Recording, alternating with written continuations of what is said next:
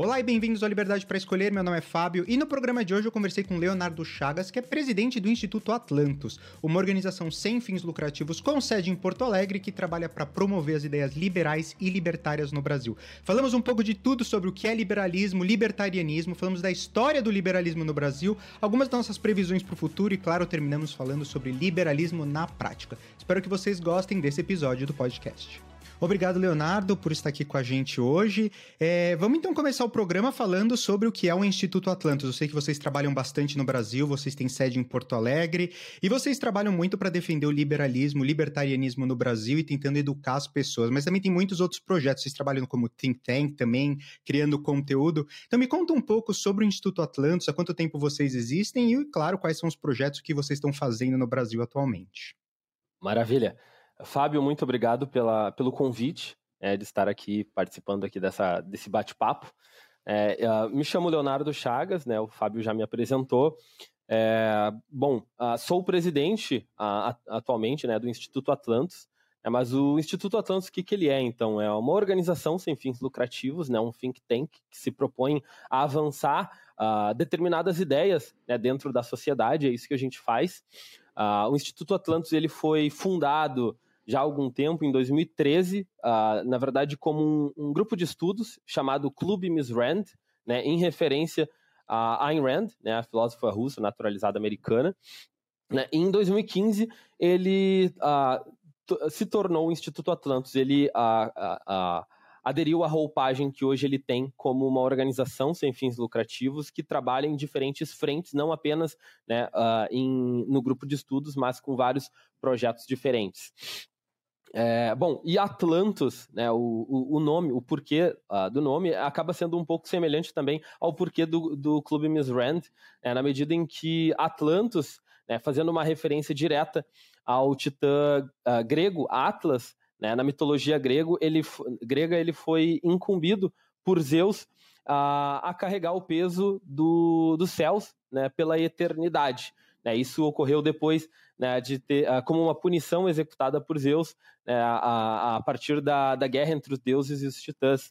Né. Isso é uma referência que é trazida no livro e magnum opus da Ayn Rand, A Revolta de Atlas, ou Atlas Shrugged, uh, uh, em que traz justamente uma referência ao Atlas como sendo as pessoas produtivas, os indivíduos que, que carregam o peso dos céus, uh, de um Estado eventualmente inchado, como é, uh, como é o caso, né, certamente, aqui do nosso país, aqui no Brasil.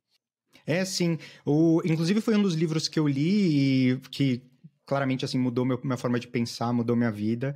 É muito interessante essa questão do nome, realmente. É, acho que a gente está acostumado com isso. Eu tô aqui na Itália, você está aí no Brasil, mas a gente sabe que ambos são governos muito inchados, com débitos enormes e crescentes, e com programas sociais também muito grandes, então acaba é, onerando os pagadores de impostos, onerando os consumidores, e acho que é um pouco por aí que vai o pensamento libertário atualmente, principalmente no Brasil.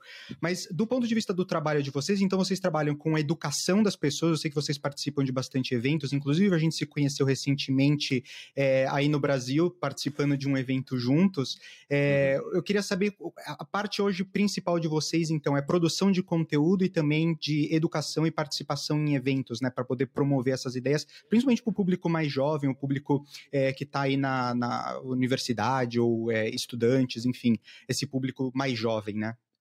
Não, perfeito. É, bom, uh, eu acho que dando um passo atrás para a gente entender uh, qual, quais são as finalidades né, de um think tank, né, a gente gosta de enxergar os think tanks, essas organizações que se propõem a mudar o ambiente de ideias na sociedade com, com diferentes linhas de atuação. Né? Então, o que o Atlanto se propõe a ser é uma instituição para mudar o ambiente de ideias no médio e longo prazo. Então, bom, diferente de think tanks, uh, principalmente a gente encontra muito nos Estados Unidos, alguns na Europa também, think tanks com o objetivo de mudar a, a, as ideias, o ambiente de ideias no curto, no curto espaço de tempo, né? Nesse caso, ter pequenas vitórias no curto prazo. Isso uhum. significa, sobretudo, um envolvimento mais próximo com a política. É na medida que a política acaba ali tendo, entregando ali resultados mais imediatos. Mas a, gente entende que, para além de, desse, desse campo de atuação, que é extremamente importante, né, o ambiente de lobby ou de, de advocacy, é importante também uh, que exista no país instituições que promovam a mudança de mentalidade nas pessoas. E isso não é feito de uma hora para outra. Eventualmente, isso é o trabalho de uma vida. E é isso que o Instituto Atlanto se propõe a fazer: mudar uh, o, o, pensamento no, na base. Então, a gente busca ali qualificar, não só promover, né? O, a, a nossa missão é promover e qualificar uh, o debate das ideias da liberdade na sociedade e na, e na academia.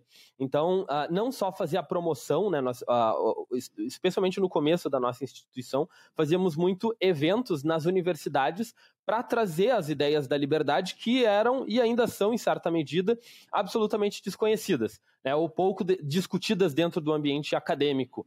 Né, e, e na sociedade como um todo. Mas a gente também busca qualificar esse ambiente de ideias né, trazendo discu discussões uh, com, uh, com um viés também acadêmico para que a gente também ocupe esse espaço. Né? A esquerda, no Brasil pelo menos, fala muito em ocupar espaços dentro da sociedade e eles, de fato, né, pelos resultados que a gente viu uh, e continua vendo, eles têm feito isso com maestria. Né? E a gente dormiu no ponto, a direita como um todo, o ambiente, a, as ideias liberais talvez até uh, tiraram um, uh, entraram em hibernação por algumas décadas, né? E agora a gente está fazendo ali um, um, processo inverso disso. A gente tem que entender que não existe apenas uma lacuna para o movimento liberal e libertário preencher no Brasil, mas sim várias. Então, hoje eu enxergo que a gente está andando, e a gente vai discutir isso melhor, né, mas está andando num caminho mais certo do que, do que era no começo, porque eu acho que a gente ainda está tateando no escuro e descobrindo o que, que funciona e não funciona no movimento uh, pela liberdade aqui no Brasil, né? mas hoje a gente tem, poxa, instituições uh, que, uh, que, são voltadas para agremiações estudantis, com um viés né, de, de, defesa das ideias da liberdade e ocupação dos espaços nas universidades no ambiente de movimento estudantil. Isso que a UJL faz, por exemplo, e uhum. faz muito bem. O Instituto Atlantis ele não se propõe a fazer a mesma coisa, do que é o JL. Nós nos propomos a ser um pilar da defesa das ideias da liberdade e também de qualificação. E a gente faz isso, agora já respondendo essa segunda parte da, da tua pergunta, através de diferentes projetos. Então, nós não só temos uma atuação voltada para a organização de eventos nas universidades, que esse foi o nosso primeiro passo, né, uhum. né, mas pensando em uh, nos uh, institucionalizar ainda mais e tornar a instituição uh, viável em diferentes segmentos da sociedade, a gente tem ali alguns outros projetos. Em, dentre eles, a gente tem um projeto interno, né, que é o ciclo de formação, que nós temos, que serve justamente para qualificar intelectualmente, para versar nas ideias da liberdade as pessoas que fazem parte do Instituto Atlantis. Hoje a gente tem um grupo uh, aproximado de 30 coordenadores ativos, talvez um pouco mais, e aí todos eles uh, estão ali uh, sujeitos a um ciclo de formação onde a gente debate indireta, direta ou indiretamente as ideias da liberdade, não só envolvendo a economia ou a filosofia, como também temas um pouco mais, uh, uh, ou melhor, uh, temas menos óbvios para as ideias da liberdade, porque a gente também, como movimento, precisa amadurecer a nossa discussão e não falar apenas sobre ideias que podem iluminar eh, a escuridão, parafraseando o, o Mises, né, mas também entrar em outras esferas de discussão que a esquerda já está. É isso que a gente se propõe e como, como instituto, né, essa é a nossa razão de ser né, é equiparar essa desigualdade do ambiente de ideias, tanto na sociedade como na academia. Tanto é, né, como, é, que a gente trouxe uh, no ano passado um debate uh, sobre, o, sobre o futuro das cidades envolvendo plano diretor, urbanismo e mobilidade urbana, que é um tema nada óbvio para o movimento liberal, que pouco se discute de fato e que já está muito mais evoluído nos Estados Unidos, por exemplo. Aí a gente fez um esforço intelectual né, de, de trazer essa temática. Né? Inclusive, organizamos a nossa Conferência Atlantos, que é o nosso maior evento que ocorre anualmente, uh, uh, trazendo palestrantes para tratar especificamente de temáticas ligadas uh, ao futuro da cidade. E, e, é o que eu, e eu acredito que a gente obteve grande êxito, não pelo público, né, mas por furar a bolha das, uh, do movimento liberal e falar sobre uma temática que é pertinente para a nossa vida no dia a dia, mas que a gente ainda não aprendeu a se envolver como deveria e como a esquerda atualmente já faz. Além desse projeto, Uh, uh, que a gente já que a gente já, já encerrou né, uh, com, com, no momento que eu assumi como presidente a gente mudou o nosso ano fiscal agora a gente está focando em alguns outros projetos.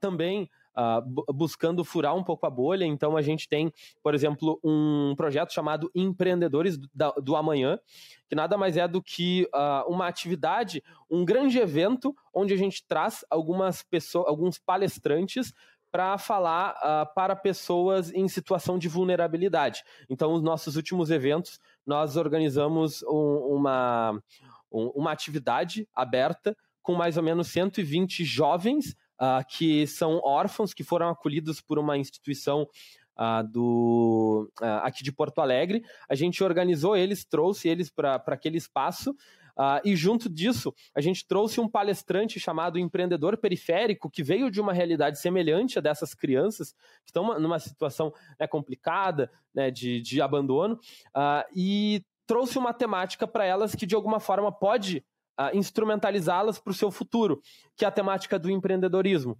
Então, uh, esse projeto Empreendedores do Amanhã, uh, ele está muito ligado à questão da dignidade humana, que a gente também quer trazer né, para o movimento liberal, Uh, que talvez não seja ainda tão óbvio, né? E que a esquerda também faz muito bem isso, né? E isso tem que ser incentivado, independente de que lado seja. A grande questão né, é que isso acaba se perdendo do lado da esquerda, na medida em que acabam incutindo ideologia né, e partidarizando tudo. É, o que a gente quer é fazer um, uh, oferecer um contraponto também né, de eventos interessantes como esse que fazem a diferença para a nossa sociedade. A gente também tem outros, uh, outros projetos que aí sim, né, como tu tinha comentado, artigos acadêmicos que a gente escreve, como esse policy paper que a gente escreveu sobre o planejamento urbano, né, outros policy papers sobre outras temáticas. Nós também temos uh, colunas de opinião que a gente publica não só no nosso site oficial, como em alguns jornais uh, de, de veiculação a nível nacional, abordando temáticas né, que envolvem, que permeiam o ideário das ideias da liberdade. Não, muito legal. Acho que é importantíssimo mesmo esse trabalho que vocês estão fazendo. Vocês estão de parabéns, realmente. Vocês atuam em várias frontes. E é exatamente o que você falou. Eu acho que o movimento liberal ele tem que se posicionar mais, achar o buraco, quebrar essa bolha, como você falou, para realmente poder hum. é, discutir as ideias que, infelizmente, não só no Brasil, mas no mundo inteiro, as pessoas têm pouco acesso a realmente as ideias libertárias. Eles hum. têm acesso a uma parte dessas ideias com que eles ouvem na mídia, ou as, os ataques que a esquerda ou pessoas do, do lado do comunismo, do socialismo, da social-democracia acabam é, tentando enquadrar né, os liberais dentro de uma caixa como sendo as pessoas horríveis, as pessoas gananciosas, é, as pessoas que só pensam em dinheiro, e na verdade a gente sabe que o liberalismo não é nada disso. Então eu queria passar a nossa conversa agora justamente para falar sobre alguma dessas ideias que vocês, claro, estão tentando ajudar a promover. A gente fala muito aqui no canal também, uma das ideias desse canal é justamente ter essas discussões com as pessoas e também educar as pessoas, usar da internet, do YouTube, para poder é, levar as informações sobre o liberalismo para mais pessoas e, claro, esses conceitos também. Então, como é que você definiria, por exemplo, o liberalismo, ou como é que o que está por trás das ideias de liberalismo para quem está mais interessado em começar a conhecer um pouco mais sobre isso? Ah, perfeito. Bom, uh, uma coisa que, que eu tenho visto desde o momento em que me tornei uma pessoa que defende essas ideias né, uh, é que existe. Bom, no Brasil, uh, isso se desenvolveu, eu diria que muito bem.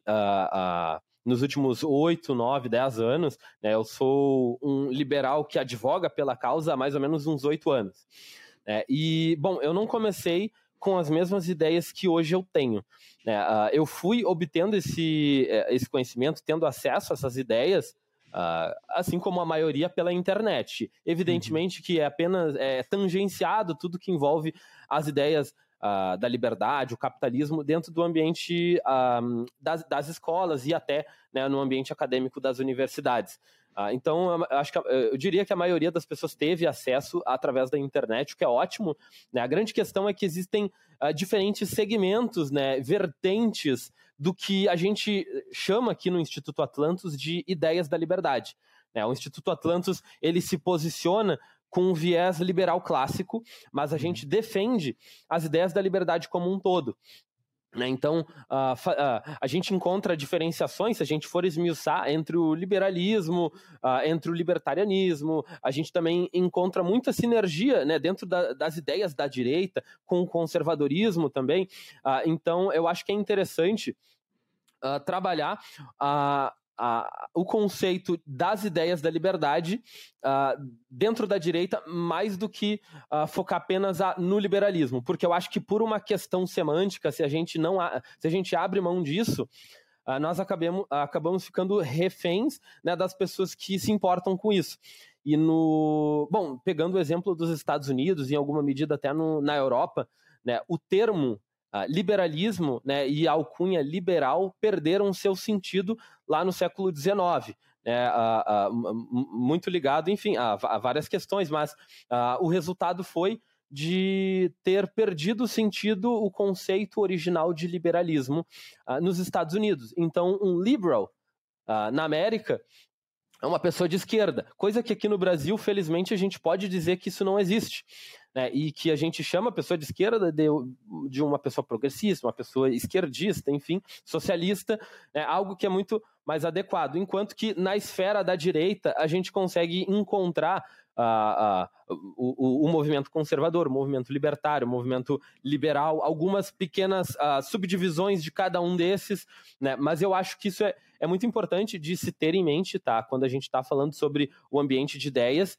que é ter uma definição clara do que, que do que, que uh, está se defendendo para que a gente não perca uh, o, o controle do, da narrativa, que é muito importante quando a gente está falando de política. Claro que não a política partidária, né, mas a, a, o ambiente de ideias, né, a discussão sobre ideias, ela é muito ligada à política. E, bom, talvez não enxergar como rivais, mas como adversários ideológicos, né, tudo que vem na esfera da esquerda, mais, mais radical, uh, uh, a gente tem que ficar vigilante, porque assim como nos Estados Unidos o, uh, muito dos conceitos da, da direita, do movimento liberal, foram deturpados, aqui a gente também corre o risco de ter esse mesmo tipo de fenômeno. É, eu concordo com você. Eu acho que a gente vai falar um pouquinho ainda no programa sobre neoliberalismo, ou seja, o liberalismo nos dias de hoje, mas eu acho que a gente poderia falar de liberalismo em três pilares principais, que seria a cláusula de não agressão, né, no, no liberalismo clássico, a questão da propriedade privada e dos direitos individuais, né, que são aqueles direitos, digamos, divinos que as pessoas têm, que nenhum governo pode tirar, que, que é o direito à vida, é, buscar a felicidade, como está na Constituição Sim. americana. Então, isso que está acho que, dentro do, do liberalismo mais clássico, né? Que seria um pouco do viés ou da base de quais todos os outros liberalismos são construídos em cima. Que nem você falou, tem, claro, um, alguns liberais que vão ser um pouco mais do viés econômico, alguns liberais que vão ser mais do viés político e social, mas é, eu acho que se as pessoas estiverem interessadas em saber mais sobre as ideias libertárias, claro, você pode ir no Instituto Atlantis, conhecer, no YouTube tem um monte de vídeo, aqui no canal também eu falo bastante sobre isso, mas eu acho que essas seriam as três coisas, digamos, principais aí, se você estiver interessado em saber sobre liberalismo. E uma outra coisa que eu queria falar aqui com você também é sobre o liberalismo no Brasil. Uma coisa que eu vejo é que o liberalismo no Brasil é super antigo. O Brasil ainda era reino, era colônia e já existiam ideias liberais no Brasil, pessoas se movimentando para fazer um Brasil mais livre, ou lutando contra a monarquia. Então, naquela época, basicamente, os liberais eram de esquerda, digamos, porque eles eram contra a monarquia e estavam fazendo aí o jogo contrário do, da instituição que estava em poder na época. Mas tem várias. É, coisas na história brasileira, como, por exemplo, é, a Inconfidência Mineira, que foi em 1789, a Conjuração Baiana em 1798, a Revolução dos Padres, que é a Revolução Pernambucana, que foi em 1817, Sim. várias coisas que foram lideradas pelos libertários, né, pelo pensamento liberal da época, ou seja, o liber, pensamento clássico, mas a gente também tem, por exemplo, o Partido Liberal no Brasil, que poucas pessoas sabem, que foi fundado em 1831.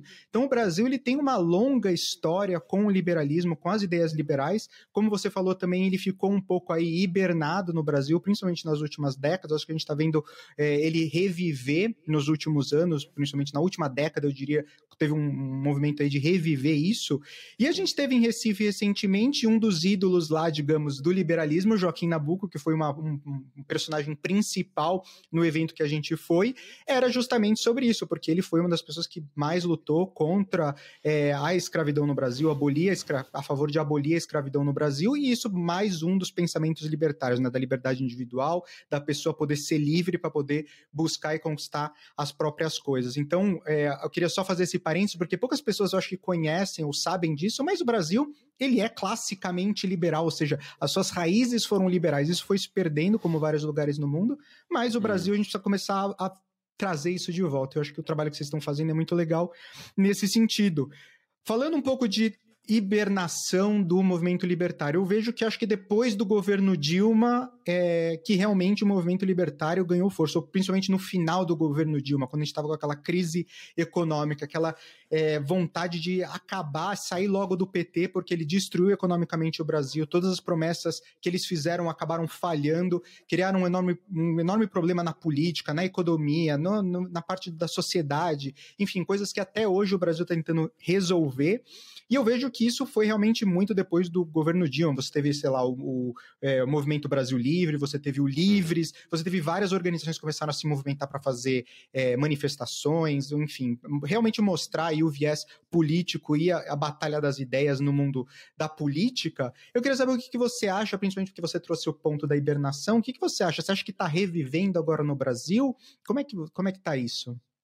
Não, perfeito, Fábio. Uh, eu, bom, só uh, fazendo um adendo ao que tu trouxe ali antes, né, sobre o ambiente de ideias na história do Brasil, uh, eu acho esse um movimento muito bom de ser resgatado a história do liberalismo, na medida em que isso, bom, isso tem muito a ver com a, com a nossa identidade, com o nosso entendimento sobre o que, o que nós já fomos e o que a gente e, e como utilizar essa história de defesa das ideias liberais uh, atualmente. É muito o que os Estados Unidos fazem. Né? Até, hoje em dia, uh, até hoje em dia, o, o, o debate das ideias ele está muito uh, pautado sobre 1776, né, sobre tudo que aconteceu né, na Revolução Americana, sobre a Constituição que, que, que, deu, eh, que, que surgiu após essa Revolução, né, e eles têm os seus pais fundadores, eles têm os seus símbolos, os seus signos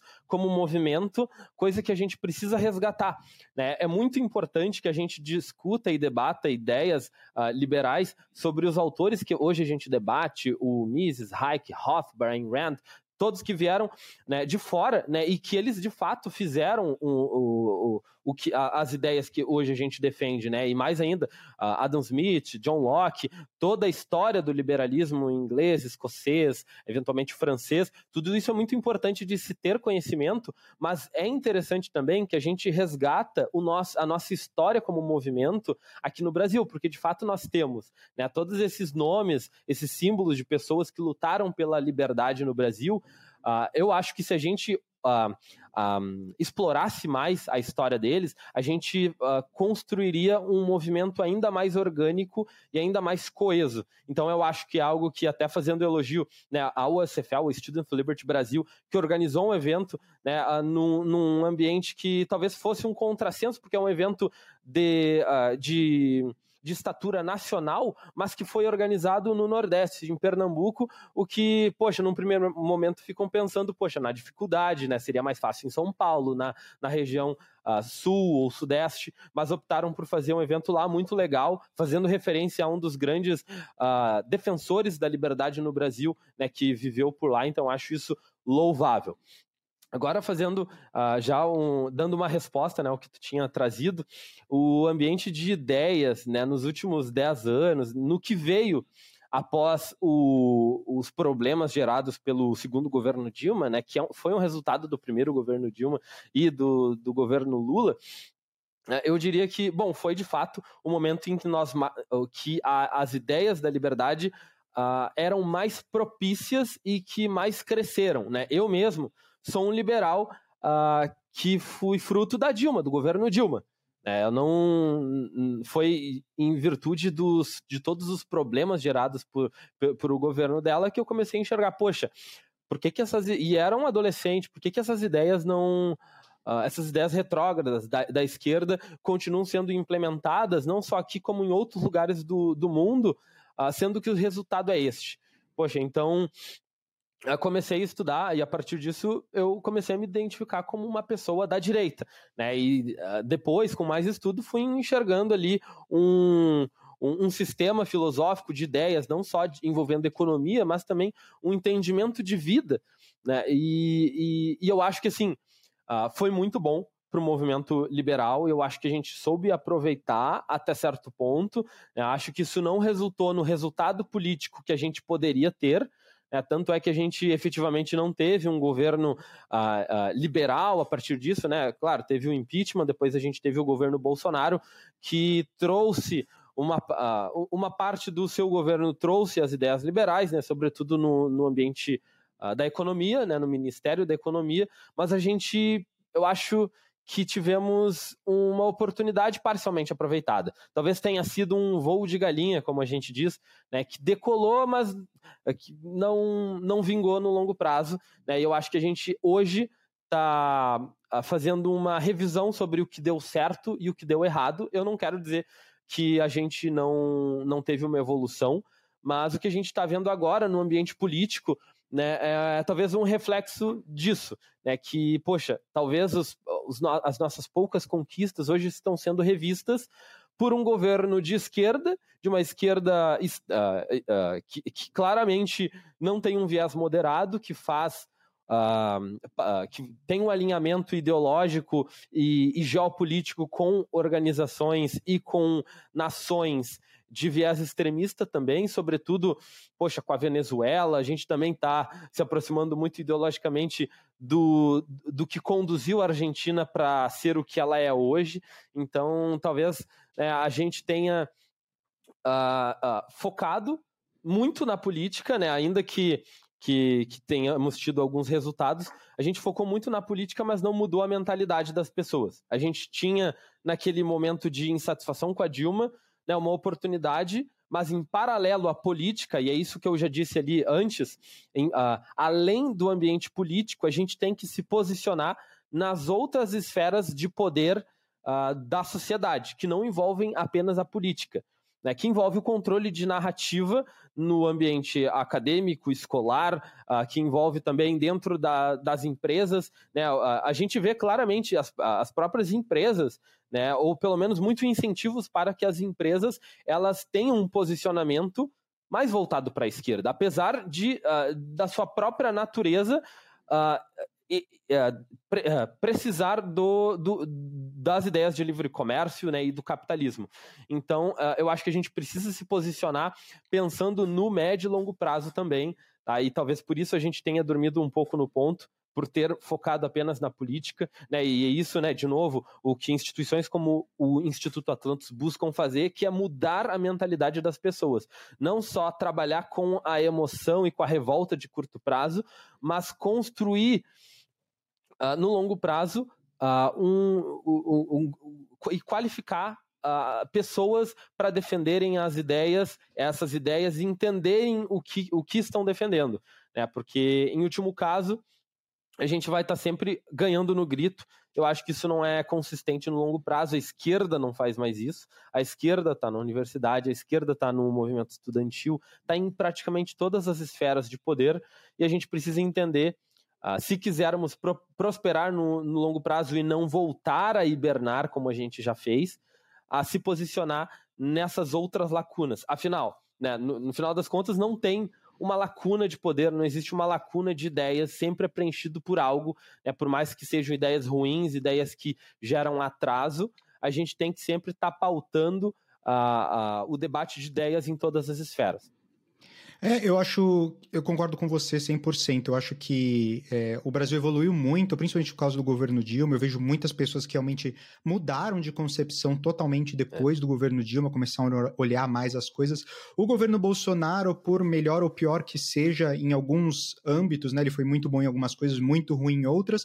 Eu acho que ele trouxe muito essa questão também das pessoas acordarem, né, das pessoas começarem a pensar mais, refletir mais e realmente uhum. colocou o movimento da direita mais em pauta. Mas eu ainda vejo realmente no Brasil que tem muita dificuldade em fazer ideias virarem política. Por exemplo, uma coisa que me decepcionou muito nos últimos anos foi o Partido Novo. O Partido Novo foi realmente uma coisa que surgiu pós governo Dilma, ou seja, como uma coisa quase um contra-PT, no sentido de trazer um liberalismo puro e trazer realmente é, candidatos que tenham boa educação, candidatos que saibam o que estão fazendo, que tenham ficha limpa, ou seja, tudo uhum. aquilo que a gente deseja num candidato ideal, mas eles tiveram pouco sucesso realmente em colocar pessoas em posições de governo, em, em posições importantes. Principalmente agora, nessa segunda eleição, é. né? No governo Bolsonaro conseguiram mais gente, mas perderam cadeira aí para o segundo. Então, realmente, eu não sei o que você acha disso. É, é difícil, né, transformar as ideias realmente em políticas eficazes, ou seja, uma revolução na política.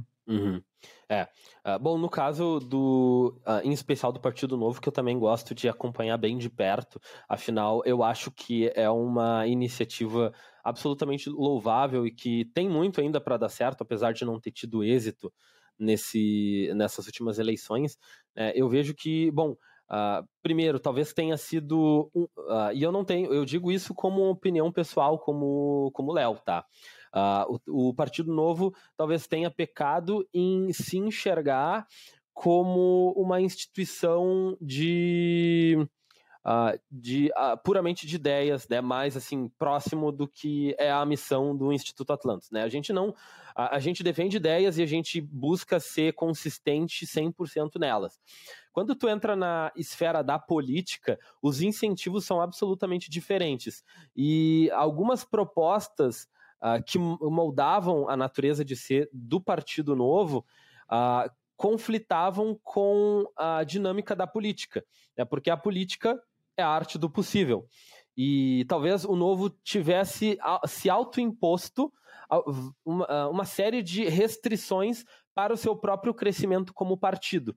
Uh, e eu entendo que o Partido Novo e outros partidos liberais que venham a, a surgir, né, eles precisam se concentrar no jogo político. É claro que uh, tem, tem uma linha tênue né, entre ser pragmático na política e ser né, uh, começar a agir de má fé ou na, na pilantragem. Né? É possível identificar qual é essa linha e seguir ela. Agora, eu acho que o idealismo uh, puro dentro do ambiente da esfera da política, ele não deve existir porque uh, tu vai estar tá co competindo com outros partidos que têm diferentes, uh, que são muito mais pragmáticos, mais práticos nas suas atitudes. Então, por exemplo, a, a ideia da expansão consistente do partido lá em 2022, que inviabilizou a, a candidatura de, uh, em várias cidades que tinham a estrutura para concorrer Uh, uh, por, por não ter uh, batido algumas metas de filiados, metas muito impeditivas, ao meu ver, isso gerou uma, um, um, desengajamento do partido. E um partido político ele precisa, sobretudo, capilaridade. O, o PT é o partido mais. é, é o maior partido da América Latina Uh, não à toa, eles estão em praticamente todas as. Eu não tenho esse dado, mas eu tenho certeza que eles estão em praticamente todas as cidades do Brasil, né? principalmente nos grandes centros ou cidades satélites.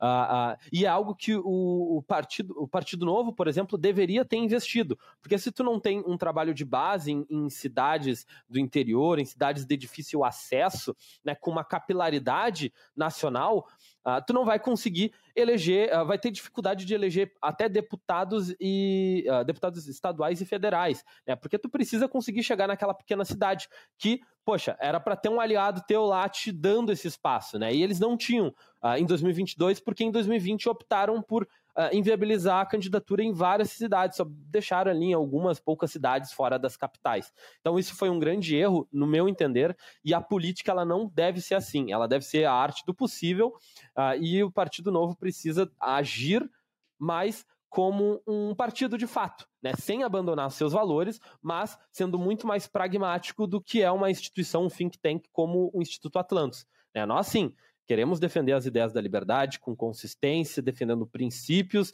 É, ah, bom, a gente não recebe dinheiro público, a gente. Ah, enfim, to, to, toda a estrutura de um think tank, de uma organização ah, sem fins lucrativos, uma ONG, que um partido político não deve ter. Então, acho que esse foi Uh, talvez um grande erro de uma das frentes do, do movimento pela liberdade, das ideias da, da, direita, né, que era esse, essa esperança do Partido Novo né, de ter, uh, ter ali fracassado agora em 2022. Mas ele não morreu, ele está se reestruturando, eu tenho acompanhado de novo de perto, uh, e eu vejo que ele está voltando a, a, a ir na direção certa. Talvez vá demorar ali mais dois, quatro anos, né, mas tem ali possibilidades. Né? Eventualmente, Romeu Zema como próximo candidato à presidência, né, uma pessoa com, que, que detém grande Esperamos prestígio. que sim. Pô, seria ótimo, né? Seria. E, e quem sabe um partido nanico hoje, que é o, que é o novo, sem querer ofender, né, mas pela, pela própria definição é um partido nanico, eleger um presidente né, e que, que é abertamente liberal, que tem feito um excelente trabalho em Minas Gerais, é, pô, seria uma, uma grande, um grande trunfo para o liberalismo e para o Brasil como um todo, né? Sim, eu acho que a gente pode fazer um link, inclusive, agora com o nosso próximo item, que é neoliberalismo, como a gente falou no começo, uhum. a gente uhum. definiu um pouco o liberalismo clássico, mas o liberalismo clássico nos dias de hoje, apesar das ideias serem a base de tudo que a gente faz e do que a gente tenta promover e de tudo que foi construído em cima para a gente chegar no neoliberalismo, uhum. a situação real é que os estados hoje são enormes. A gente tem uma máquina pública gigantesca, isso em todos os países do mundo, inclusive os Estados Unidos, que era um país considerado pequeno, digamos, ou com pouca intervenção do Estado Estado vem crescendo ano a ano, principalmente depois de 2001, governo Bush, de lá para cá cresceu muito como máquina pública, mas isso que entrou e chegou ao que a gente tem hoje, que é o neoliberalismo, que ele ampliou um pouco as, as diretrizes do liberalismo, tentando lutar com um Estado que seja menor, que tenha menos poder, é, com privatização de empresa, que é uma coisa muito polêmica no Brasil, se fala muito sobre privatizar mais empresas, o governo do Lula, o governo PT, que é claro, e contra isso, aumentar as ações comerciais, liberalismo econômico, menos tarifas. Uma das coisas que o governo Lula está fazendo agora é a continuação de um acordo com o do Mercosul com a União Europeia, um acordo que está parado há mais de 12 anos na gaveta, que facilitaria o comércio entre a União Europeia e os países do Mercosul, que é uma coisa, um projeto muito bom, mas estava engavetado. Realmente espero que o Lula faça isso. Desburocratização, tentar deixar mais fácil para a gente criar empresa, para empreender, é mais fácil para pagar funcionário, diminuir a quantidade de legislação trabalhista que a gente tem. Tudo isso faz parte dessas ideias neoliberais, né? O que, que você acha aí do, do neoliberalismo hoje em dia e como é que o neoliberalismo está no Brasil. Porque muitas das coisas, principalmente com a esquerda, são muito impopulares. Um exemplo que eu falei, a privatização é uma coisa que a esquerda sempre vai atacar. É, mas o que, que você acha do neoliberalismo no Brasil e como é que ele tem avançado? Bom, infelizmente agora, né, com o atual governo, acho que essa palavra já não tem mais nem sentido, né? O, uh, assumindo, né, o neoliberalismo como um, uma vertente econômica, né, de, de condução da economia, ou melhor, né, de ausência ali de gerência do Estado sobre ela, né? Eu, eu diria que, bom, a gente teve ali um lampejo de neoliberalismo, né, de, das ideias liberais no ambiente, na esfera a, econômica. No, bom, no governo Temer, né, a gente teve várias conquistas tá, uh, uh, envolvendo isso, né? Eu acho que em, em, questões de acordos comerciais também a gente prosperou, né? Especialmente, poxa, a gente saiu de um período ali de, de 13 anos de governo petista, então qualquer coisa ali já era um, um grande avanço. E ele é. colocou a casa em ordem, né? Ele é ajeitou as contas, porque estava realmente muito ruim e entregou um governo, de certa forma, equilibrado para o Bolsonaro, que depois com a pandemia também desandou, né? Teve muito gasto Sim. governo. É verdade. O, é, o Temer, como tu, tu bem disse, organizou a casa em, em, diversos aspectos, né? Claro que ele não é um político idôneo, né, do ponto de vista ali do seu, seu histórico, mas uh, sob uma ótica apenas ali econômica e sobre o seu, seu governo, né, ele teve grandes méritos, né, ele entregou o Brasil com uma inflação louvável, né? Poxa, melhor do que muito país europeu, uh, que é a nossa referência aqui, né, no Brasil. É, e também a gente teve ali uma continuidade com o ministro Paulo Guedes, que fez uh, várias coisas que precisavam ser feitas, né? Que, uh, bom, junto ali com o que foi endereçado pelo governo Temer, evoluiu uh, numa reforma da Previdência, que era algo que precisava, que ainda não está exatamente ali como precisava para a gente estancar o rombo né, de um esquema ali Ponzi, mas a gente teve várias, várias conquistas na esfera econômica uh, no período do governo Bolsonaro, né? menos do que eu imaginei, mas mais do que os detratores imaginavam. Né? É, é, eu acho que assim agora a gente está no escuro de neoliberalismo.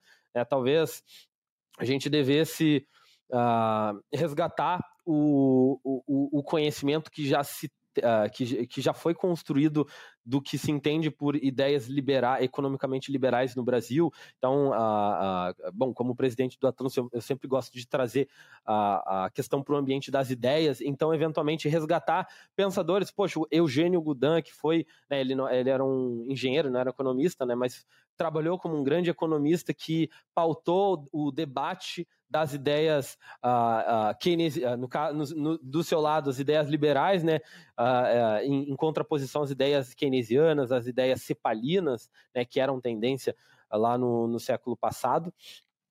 e talvez pegar a experiência e os resultados que a gente obteve nesses últimos dois governos, né? Nos acertos do governo Bolsonaro e também né, nos acertos do, do Temer, eventualmente também os bons resultados que foram colhidos no governo FHC, né? A gente teve uma equipe louvável em, em, em alguns momentos né, do, do seu governo, é, o Gustavo Franco, que, que capitaneou lá também, né, e outras, outros grandes economistas liberais, alguns que acabaram uh, uh, se rendendo a, a, ao discurso da esquerda e acabaram apoiando o Lula e hoje se, a, se, se arrependem amargamente, né? Mas eu diria né, que a gente hoje está num escuro de, de, neoliberalismo aqui, não só no Brasil, tá, mas está bem difícil para a América Latina como um todo. Se a gente olha para o lado, a gente vê, poxa, não só a Argentina e Venezuela, que são mais óbvios, né, mas a gente vê outro, os outros países, né, a Bolívia, a gente vê também a, a, o Chile, né, que tem um governo bem esquerdista.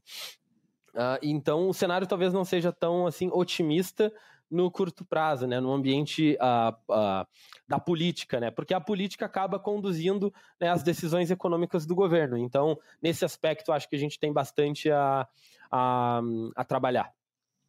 É, eu concordo com você. E como é que se difere, na sua opinião, o liberalismo no Brasil e o liberalismo em outras partes do mundo? Eu posso falar um pouco, por exemplo, na Europa, as pessoas quando falam ah, as ideias liberais na, na Europa são mais fortes. Não, pelo contrário, na verdade, as pessoas aqui são completamente social-democracia, existe pouco liberalismo, é, eles disturpam um pouco essa questão da palavra liberalismo, né? Então, quando eles é, falam, por exemplo, de guerra na Ucrânia e tudo mais, eles vão falar que não, as, os países da Europa são democráticos e liberais, mas na verdade não é isso. O Parlamento Europeu ele define qual é a agricultura que vai ter, quais vão ser as tecnologias de energia que se pode utilizar, eles definem tudo que vai ser é, seguido em todos os países, as taxas de impostos, por exemplo, pessoa física aqui na Europa chegam a 51% do salário, enquanto no Brasil o máximo são 27,5%. Então eu vejo que na prática o Brasil tem muito mais liberdade econômica do que muitos países na Europa, mas eu queria saber da sua opinião, principalmente principalmente estando aí no Brasil, né? Como é que, como é que você acha que se difere um pouco no resto do mundo, não precisa ser necessariamente na Europa, mas o liberalismo no Brasil com o resto do mundo? Uhum.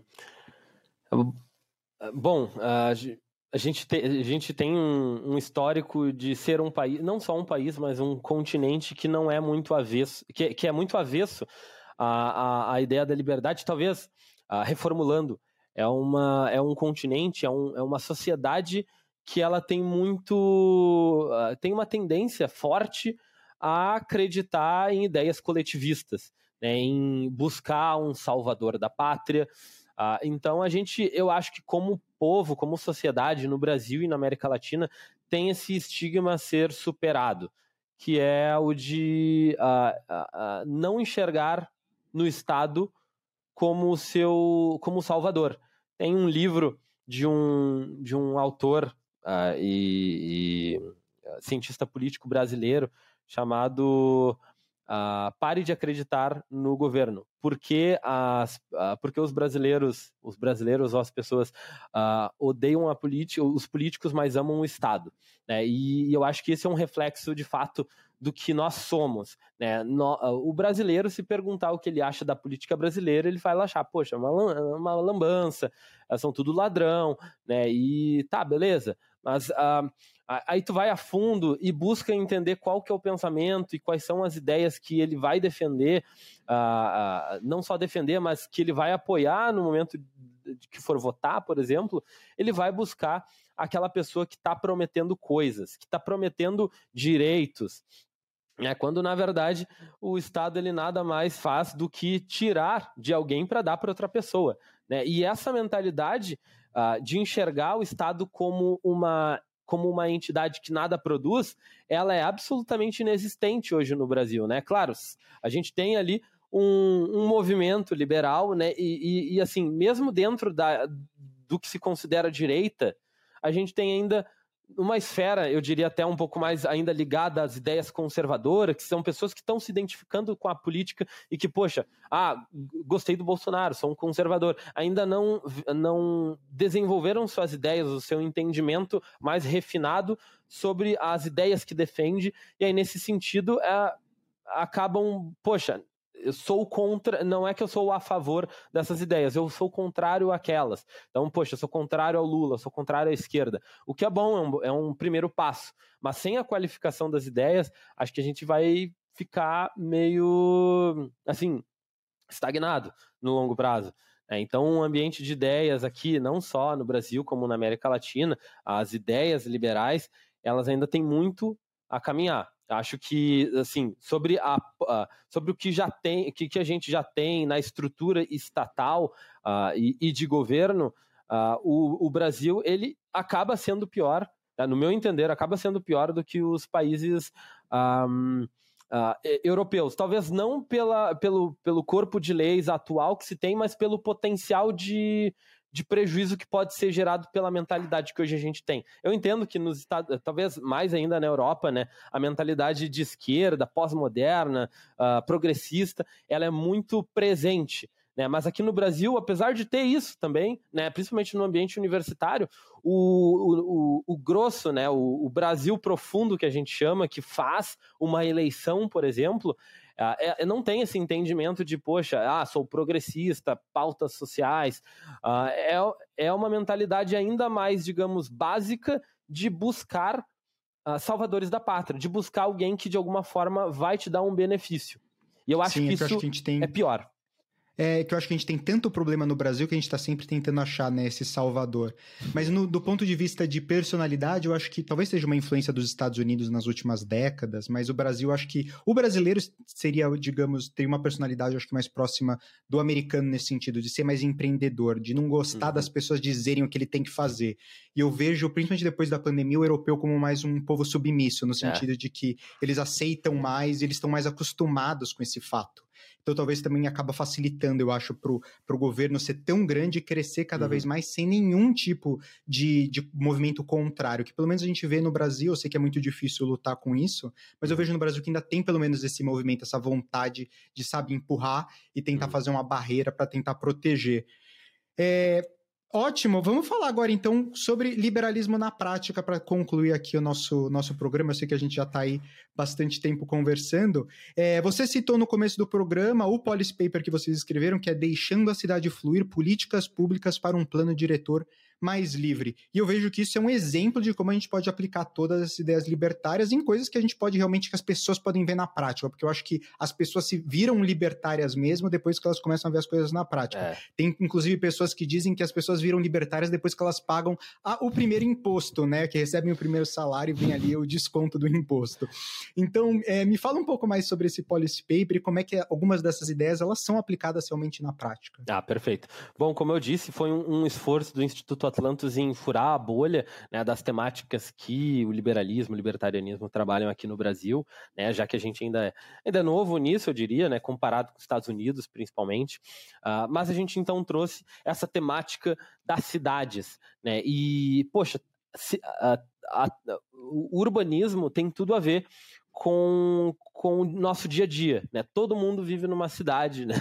Uh, uh, se, se não no ambiente rural, né? Uh, vive numa cidade e enfrenta problemas relacionados à, à falta de liberdade. Né? Então, poxa, temáticas que envolvem urbanismo, como o adensamento urbano, né? são, muito, são, são muito pertinentes de serem discutidas né, e trazidas para uh, trazer, ou melhor, abordar sob uma perspectiva da liberdade essas temáticas uh, e especialmente trazendo para a esfera das decisões políticas. Então, esse nosso policy paper ele foi escrito uh, como, com o objetivo de, de alguma forma, influenciar o debate da próxima votação do plano diretor da cidade de Porto Alegre, em especial, né, que está para ser votado agora nesse ano. Então, a nossa ideia era construir um material uh, de fácil entendimento, então não, era um, não é um artigo acadêmico rebuscado, mas sim um material, um policy paper com o objetivo de entregar para policymakers, né, para sobretudo vereadores né, e também para a prefeitura, para utilizarem como instrumento, como ferramenta na sua tomada de decisão. Né? Então, esse de fato era, é, é um dos nossos poucos projetos, iniciativas para influenciar no curto prazo, né? mas a gente enxerga que isso também uh, seria interessante para uh, avançar as ideias da liberdade. Né? Então, a gente fez esse esforço ah, de para trazer essa temática, né? Poxa, de discutir de uma forma mais séria o adensamento urbano na cidade de Porto Alegre, uh, de uh, uh, poxa, cidade de Porto Alegre, eu não sei se tu já chegou a, a visitar a nossa cidade aqui, Fábio. Sim, eu amo Porto Alegre. Linda cidade. E eu também acho ela maravilhosa, né? Mas ela tem alguns problemas que são reflexo do plano diretor, né? Que é o grande conjunto de normas e leis que rege a estrutura do, uh, da, da, cidade, do que pode ou não ser feito.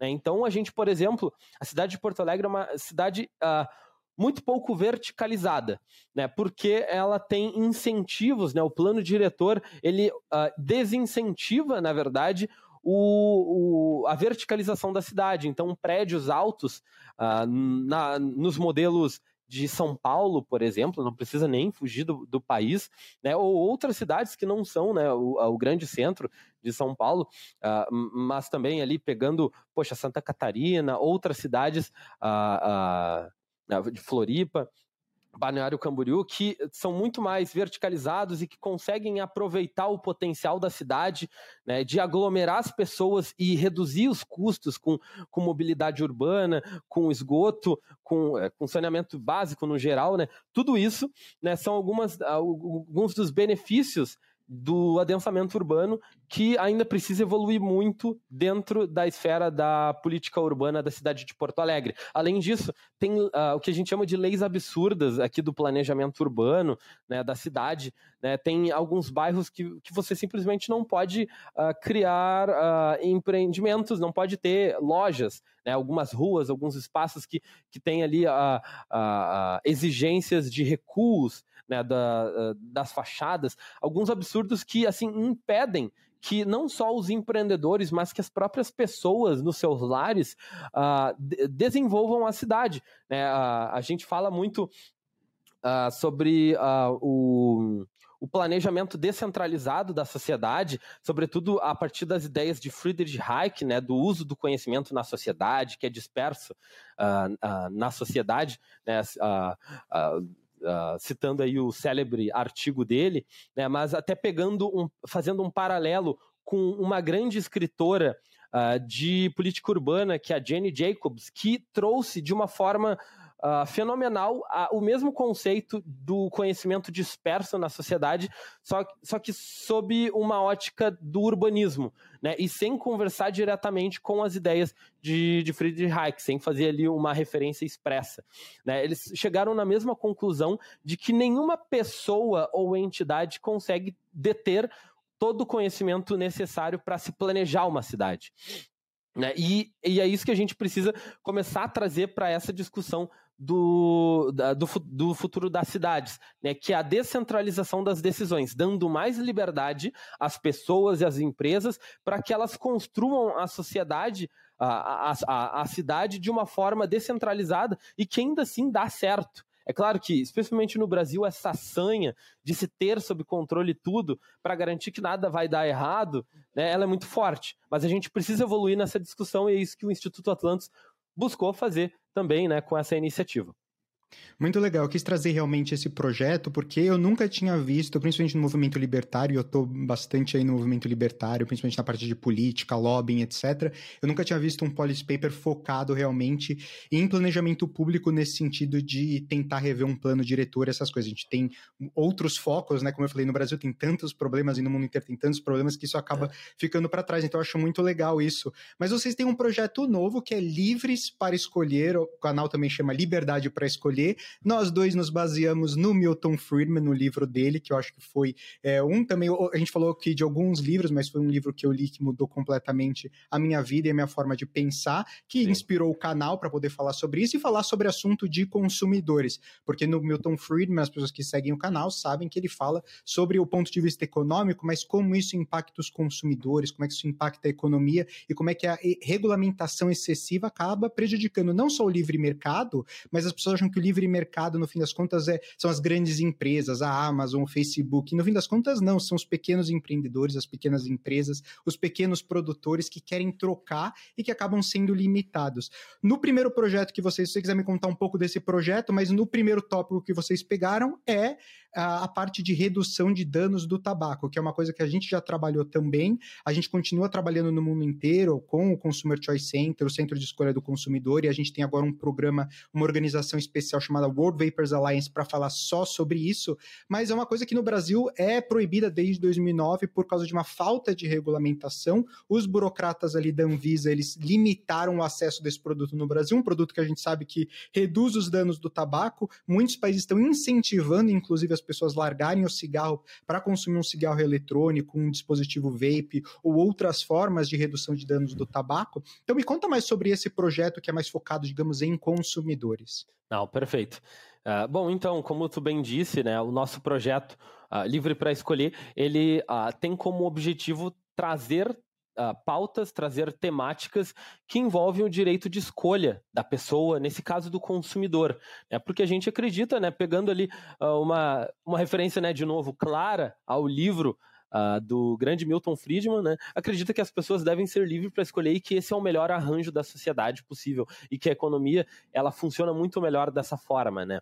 E pegando a, a, a temática, né, fazendo uma campanha sobre, de redução de danos uh, uh, do tabaco através dos vapes, a gente acredita que a gente vai vai estar tá defendendo não apenas né, o direito de escolha do consumidor, como também a gente vai estar tá, uh, garantindo que as pessoas tenham essa uma alternativa mais saudável para manter né, o, o, seu vício. A gente sabe que a, a, o, o, o, tabaco, né, o, que a nicotina é uma substância que vicia né, e que as pessoas elas devem ter o direito de buscar alternativas menos nocivas caso elas assim queiram. Né? E o vape, o cigarro eletrônico, ele se apresenta como uma alternativa. Né? Infelizmente, como ah, bem dito por ti, Fábio, Uh, é proibido desde 2009.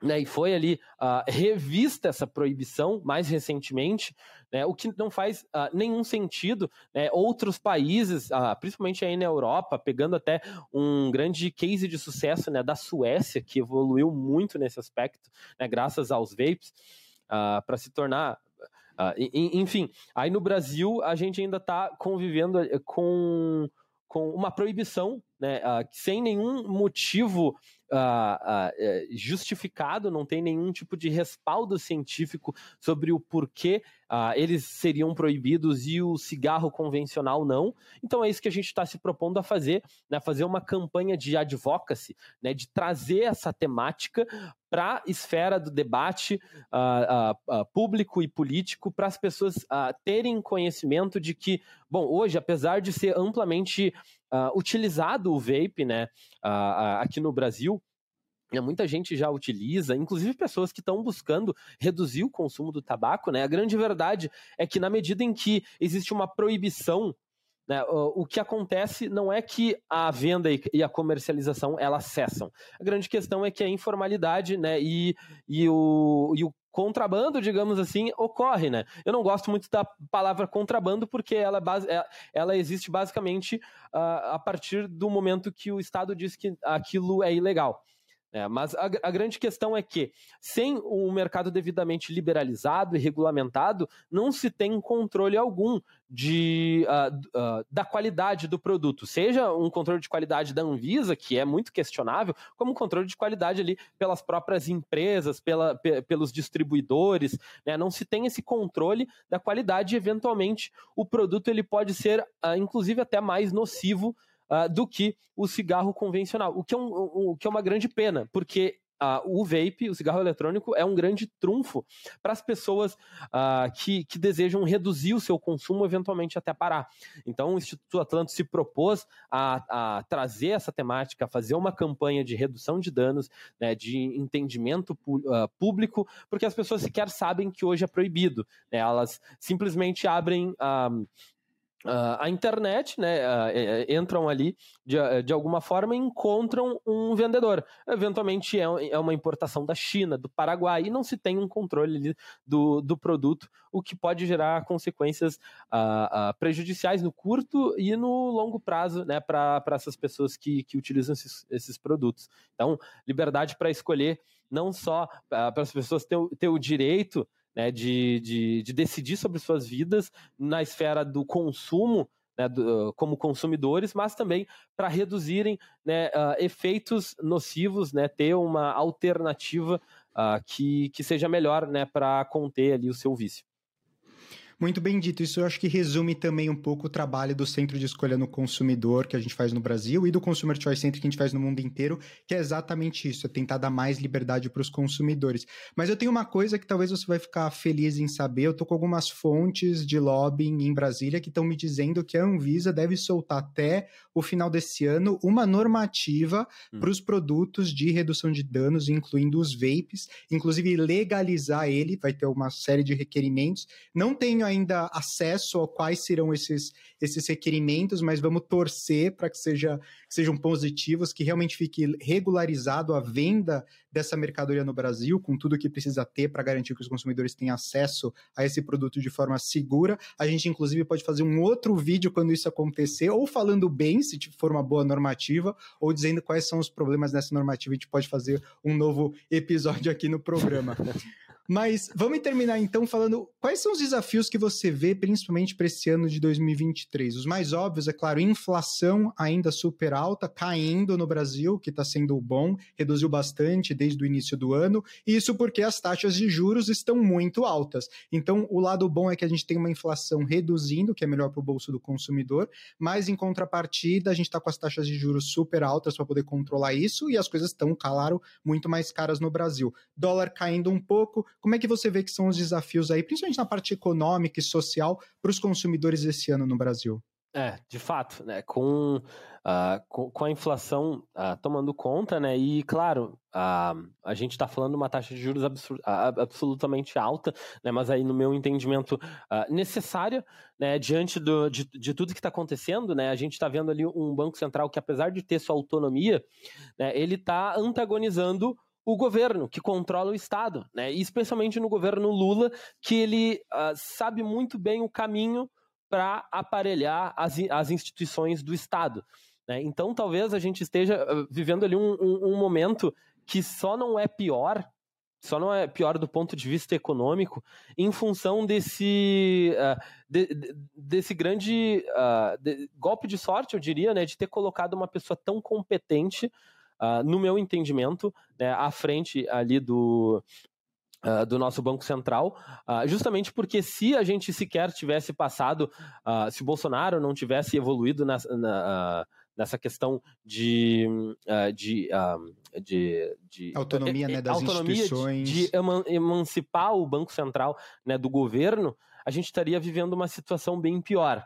Né? Mas para além do, da, da, esfera econômica, né, que a gente tem ali uma série de desafios, né, afinal, a gente está falando de taxa de juros alta, uh, beleza, a gente vai uh, conter um pouco a inflação, a gente vai conter a inflação, é porque a gente contém o consumo, só que na medida que a gente uh, contém esse consumo, a gente também está dificultando o, a evolução do desenvolvimento econômico do país. Né? E aí a gente não está falando de um dirigismo, da economia, mas a gente está falando em desincentivo do consumo, e aí, poxa, a gente está falando de eventualmente quebradeira de, de empresas, a gente.